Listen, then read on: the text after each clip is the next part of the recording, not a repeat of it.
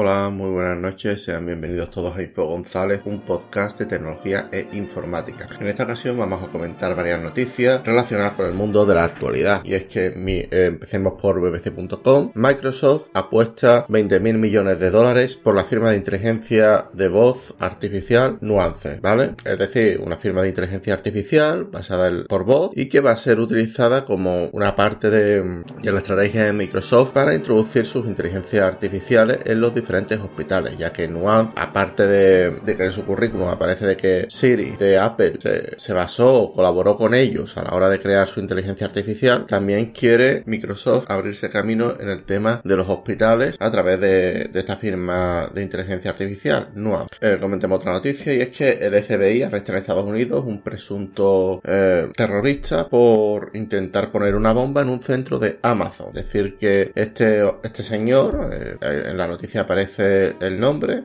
Penley, de 28 años, fue arrestado después de, recibir un artefacto explosivo falso por parte de, un agente encubierto del FBI y fue y ha sido acusado por un intento malicioso de destruir un edificio con, un instrumento explosivo. Decir, de que el año pasado hubo un atentado de similares características en, California y decir de que este hombre ya tenía antecedentes por el asalto en eh, al Capitolio de Estados Unidos. Decir de que su plan era hacer caer alrededor del 70% de las webs. Digamos de que Amazon tiene, tiene, digamos, una cantidad de web increíble porque Amazon, no sé, vamos, yo alguna que otra vez lo he comentado alguna que otra vez. Amazon no gana dinero con, con lo que viene siendo su, su tienda online. Amazon con lo que gana dinero es vendiendo software y servicios web con Amazon Web Services, AWS y otros servicios de la nube. De hecho, hay muchos servidores que, que corren en él. Uno de ellos, eh, mi favorito, ¿no? Es Dropbox, pero lo, a, hay otros, como por ejemplo Quora y Trello, que fueron web que se quedaron, de hecho, una falla en el 2007, en el 2017, perdón, hizo de que se cayeran estas dos webs tan importantes. Bien, ahora vamos por el diario.es y el vacío legal que permite a sus líderes mundiales eh, engañar y acosar a sus diferentes ciudadanos, ¿vale? Habla de, un fallo legal por parte de Facebook. Realmente no es un fallo legal, es un fallo que parte de, de la aplicación de Facebook con la mentalidad de que los usuarios, o sea, Amazon se enfoca mucho en los usuarios y si un conjunto de usuarios, eh, más hay una, hay una serie muy conocida en Netflix que se llama Hater, Hater ya lo he comentado yo en otra, en otro podcast, he hecho un podcast únicamente hablando de, esta, de esta serie Hater y, hablaba sobre la manipulación que, que hace diferentes empresas, diferentes hackers, diferentes eh, entes, digamos, dedicados al marketing, de, por ejemplo, si yo quiero que, una persona sea acusada de un delito, pues creo una red de fake news creo una serie de personas que comparten esa noticia a diestro y siniestro. Generalmente utilizo redes proxy o VPNs que, digamos, pueda, pueda hacer que esas personas tengan una identidad, aunque sea falsa, dentro del país, etcétera, etcétera, ¿vale? Decir de que este fallo, este vacío legal, que no es un vacío legal, es un vacío de, es, es un fallo algorítmico, ¿no? O sea, Facebook eh, confía en que la comunidad va a ser buena, de que la gente no va a mentir. Bueno, pues digamos de que es un fallo que está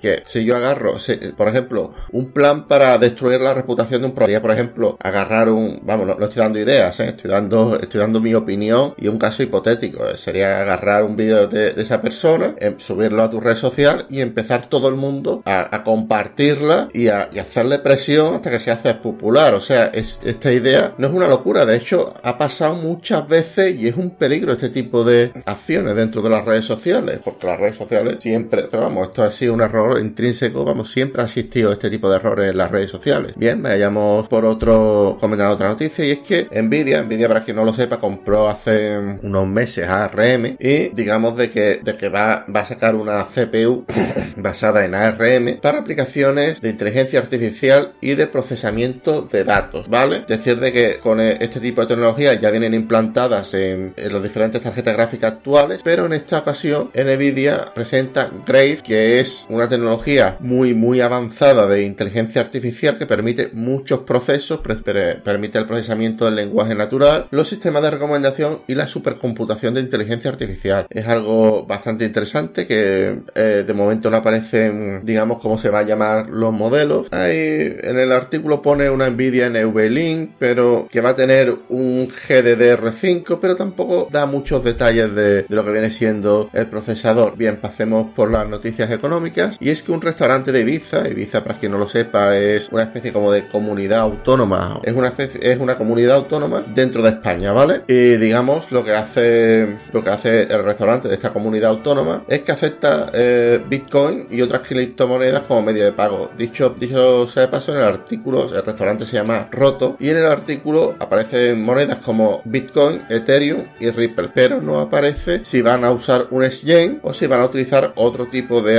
del sector financiero se está poniendo de moda ahora mismo sigamos comentando noticias y es que en Argentina una empresa que se dedica a los bienes raíces, ¿no? a la venta y compra de, vivienda acepta criptomonedas. Se sabe de que, de que esta plata, de que esta empresa usa la plataforma Figwin Professional Exchange que le da cierta seguridad a la hora de, gestionar su billetera, etcétera. Y como última noticia, decir de que las autoridades venezolanas incautan un, lote de equipos de, minería de criptomonedas y eh, esto en el país digamos, hay, hay una empresa estatal que es la única encargada de hacer negocio, digamos, con el mundo cripto dentro de Venezuela. Creo que la empresa se llama Sunacrypt y nada, decir de que según diferentes estadísticas se piensa que Venezuela es de los países con más movimientos de criptomonedas dentro de la Deep Web o Darknet, ¿vale? Eh, eh, voy dejando hasta aquí mi podcast de hoy, espero que os haya gustado, que haya sido entretenido y sin más me despido. Un saludo, hasta la próxima, chao.